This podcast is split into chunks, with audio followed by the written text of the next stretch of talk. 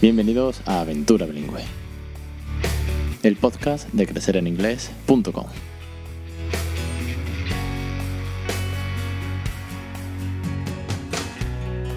Arrancamos capítulo 119, 27 de septiembre de 2018. Muy buenas, mi nombre es Alex Perdel y esto es Aventura Bilingüe. Ya sabéis, el podcast sobre bilingüismo, el podcast en el que aprendemos a criar bilingüe, el podcast en el que voy contando y doy testimonio de cómo el crío, eh, el peque, el chico de la casa, pues es el verdadero protagonista y está siendo pues 100% bilingüe porque con la edad que tiene, entender lo que entiende, lo que ya sabe, lo que ya habla, es una gozada. Yo nunca voy a estar a ese nivel, yo siempre seré padre primerizo. Bueno, igual algún día soy, tengo más de uno para entenderme, siempre digo que soy padre primerizo con nivel medio de inglés y esto es una gozada. Así que de verdad, muchísimas gracias a todos los que estáis ahí, a los más de 1300 oyentes. Es una gozada, lo, puse el otro día en las redes. Y es que, no sé, no hay palabras. Muchísimas, muchísimas gracias también, sobre todo a los suscriptores, por apoyar esta loca aventura bilingüe. Bueno, vamos a hablar, o vamos a darle un giro más, vamos a, a seguir redondeando la rueda de desarrollar el lenguaje, de cómo fomentarlo, de cómo hacer que todo vaya surgiendo de forma natural, divertido, con mucho cariño, creo que siempre digo, son los tres pilares básicos del bilingüismo en casa. ¿eh? Naturalidad, diversión y cariño, no hay más. Eso y mucha constancia. Ya sabéis que son los secretos que esto tiene y que yo lo comparto y, os motivo a ello. Veréis, el capítulo de hoy lo he titulado hoy ¿Cómo se dice en inglés? ¿Por qué? Pues porque para que un niño aprenda, eh, lo primero que deba hacer es divertirse, sentir una curiosidad enorme. Y digo aprender, no digo memorizar, no digo saberse la tabla de, los números del 1 al 10, no digo saberse las partes de una flor, que es lo que muchos hacemos en el cole, ¿no? que nos aprendemos las cosas, pero no aprendes, se las memorizas. Aprender es buscar algo más, algo nuevo, es querer conocer más, es memorizártelo, pero porque te lo estás aprendiendo de verdad y además ponerlo en práctica, que es la parte más importante cuando aprendes, que veas que es útil. De que muchas materias pues nos cueste la vida, ¿no? Las matemáticas al principio son muy fáciles porque uno más uno son dos y son dos manzanas, más dos manzanas son cuatro manzanas, pero cuando llega el logaritmo neperiano y la, la derivada del número pi, pues para de contar. Bueno, el caso es que eh, hay que fomentar muchísimo, muchísimo, muchísimo la curiosidad. La curiosidad por aprender. Y en este caso, para un monolingüe sería natural en el sentido que nadie se plantea en un monolingüe enseñar más o menos palabras, o no se suele plantear mucho, pero en nuestro caso luchamos a contracorriente. Contracorriente para que aprendan más vocabulario, para que tengan más recursos, para que lean más, para que todas las cosas que hacemos, que es una, auténtica locura. Bueno, pues todo esto comenzó el día en que, para que me entendáis por dónde voy, todos los que habéis escuchado todos los podcasts y tal, lo vais a poner en pie súper, súper fácil. El día que escribí el post que eh, empezó a preguntar vocabulario señalando con el dedo cuando era muy bebé y no sabía hablar. Aquel día eh, me di cuenta que le estaba preguntando por objetos de la casa señalando con el dedo, ¿no? Para que le dijese si esto es la lámpara o un cuadro o el tenedor. Luego, y hablando de esto, lo comentaba en el capítulo 81 del podcast. Recordaros siempre que cualquier capítulo lo tenéis muy fácil. Aparte del listado entero que está en iTunes, aparte de la página web con todo el feed directamente cuando os vais a podcast, siempre tenéis que poner si sabéis el número, crecereninglés.com barra 081 en este caso. El capítulo 81 hablaba de que cuando cumplió 26 meses empezó a preguntar por los objetos. Entonces tenía mucha curiosidad. Pero claro, la curiosidad tiene un factor que nos puede hacer volver locos que es el vocabulario, la obsesión. De esto hemos hablado mucho también. El capítulo 110 tenéis un capítulo dedicado a la obsesión por el vocabulario. Y además, en, uno de los cursos, en el curso de los 10 errores de, la crianza bilingüe, se comenta este caso en concreto. ¿Por qué? Pues porque, eh, eh, a mi entender, yo no puedo saber todo el vocabulario en inglés. De hecho, hay palabras que no sé cómo se dicen en español. Si veo mañana una herramienta de trabajo que no sea la llave inglesa o un destornillador, pues no sabré cómo se dice. Y si nos vamos a otros campos, pues igual, o a la cocina, no sé. Yo no salgo de, la sartén y la, y la espumadera. ¿Sabéis por dónde voy? no Pues en inglés mucho peor, claro, me falta mucho vocabulario. Bueno, pues con esta duda, con esta incertidumbre, lo que hice fue darle la vuelta, que es lo que siempre hago, darle la vuelta a las cosas para ver el lado bueno de esta locura, de esta aventura. Pues dije, voy a preguntar, voy a buscar, voy a buscar. ¿Dónde busco? Busco en Word Reference. ¿Por qué digo esto? Y así hilo con todo, ¿eh?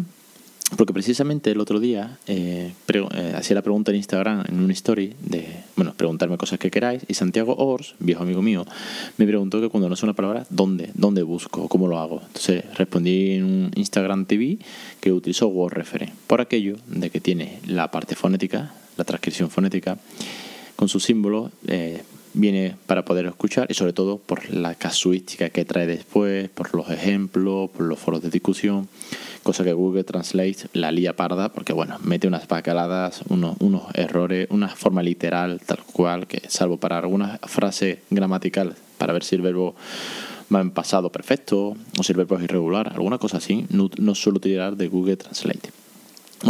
Y con todo esto, ¿dónde va? ¿Sale? ¿Por qué? Porque el día de hoy se llama, el episodio se llama, y en inglés, ¿cómo se dice? Pues porque buscando palabras, fomentando la curiosidad del peque y dándose cuenta al borde de los tres años de que en casa se hablan dos lenguas, aparte de preguntar por objetos, ahora pregunta, ¿y en inglés o en español cómo se dice? ¿Y en inglés?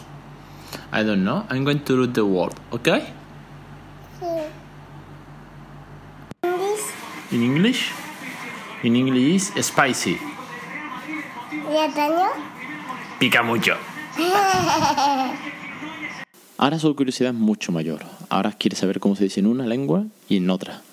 Porque así hemos jugado desde hace mucho tiempo. Esto no viene de la noche a la mañana. Un día no se levantó a las 8 de la mañana y dijo, oye, ¿esto cómo se dice en inglés? No. Esto viene de que cuando él preguntaba por un objeto, os pongo un ejemplo, una botella, ¿de acuerdo? Por mucho que sepa que una botella es una botella, los niños suelen preguntar por lo mismo muchas veces porque aprenden por repetición en la mayoría de los casos.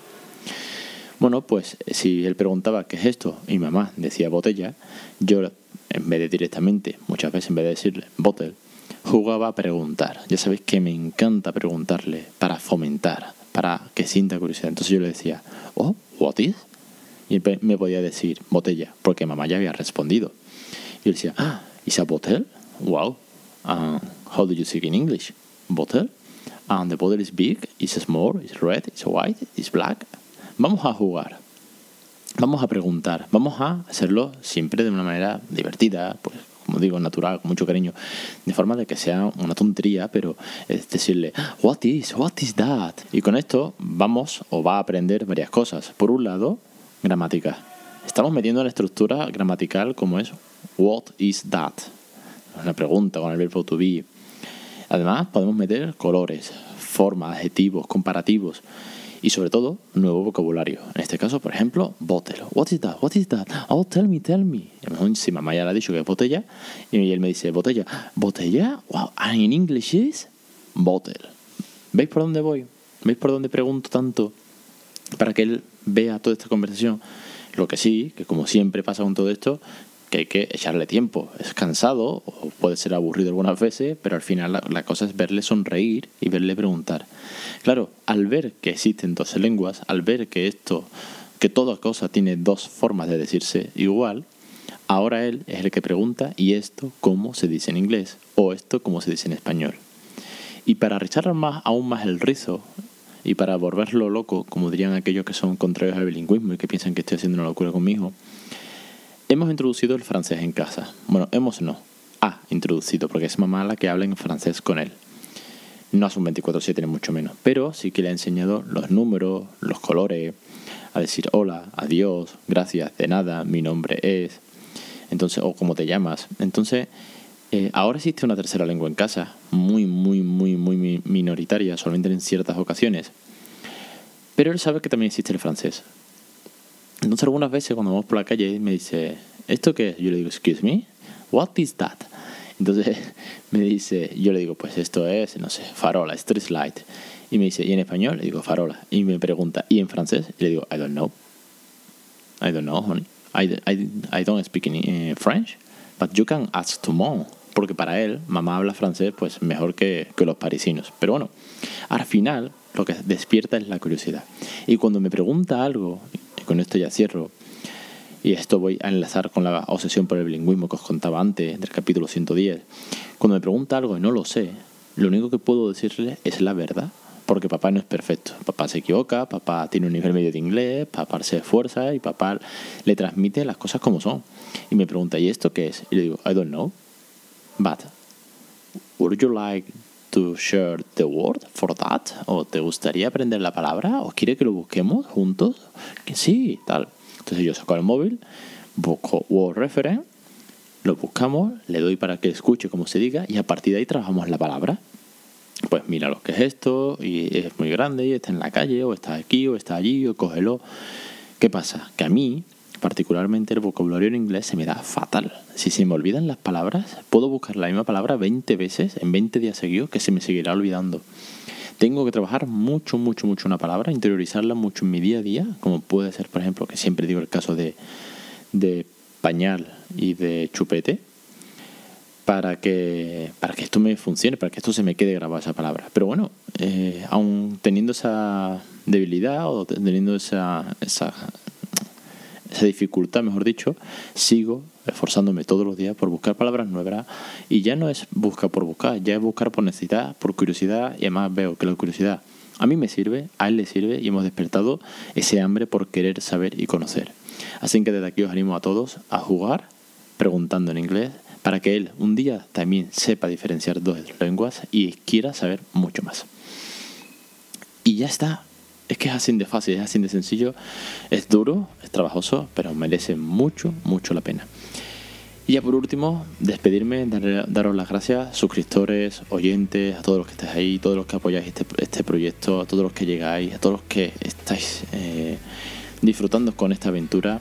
Recordaros dos cosas. Eh, una, que el domingo día 30, el domingo que viene, nos vemos en el Parque del Alamillo a las 11, la puerta principal, la que está bajando el puente del Alamillo. Nos vemos allí en la entrada. Vamos a ser varias familias. El grupo de Bilingual Kit Seville, de Crecer en Inglés, va a estar allí. Así que os espero a todos. Y si conocéis a más familias, difundir esto. Dos, para el CIEP, ya tengo la presentación casi, casi montada. Así que ya me queda poco. Y por último, pediros disculpas si me veis que me atoro, si paro un poco porque me, me cuesta la vida hablar hoy. Tengo, pues, sufro de, llagas en la boca y tengo una que, bueno, un par de ellas que me están destrozando. Me cuesta comer mogollón, así que desde aquí pediros disculpas si veis que me, cuesta pronunciar o hablar. Y si conocéis algún remedio, me lo mandáis, porfa. Venga, un saludo y hasta la semana que viene.